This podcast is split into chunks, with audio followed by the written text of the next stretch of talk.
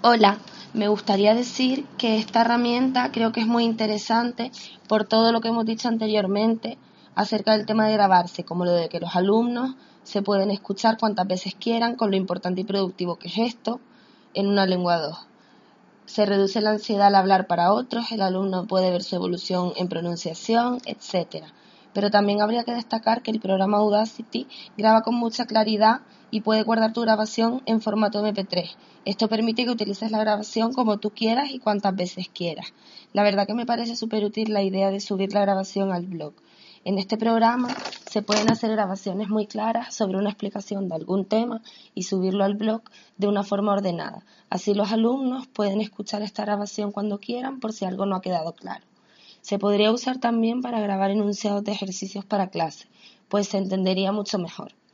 Otra actividad interesante que se me ocurre es, por ejemplo, grabar un dictado para que el alumno lo haga y corregirlo en clase o poner la corrección en el blog también. Un saludo.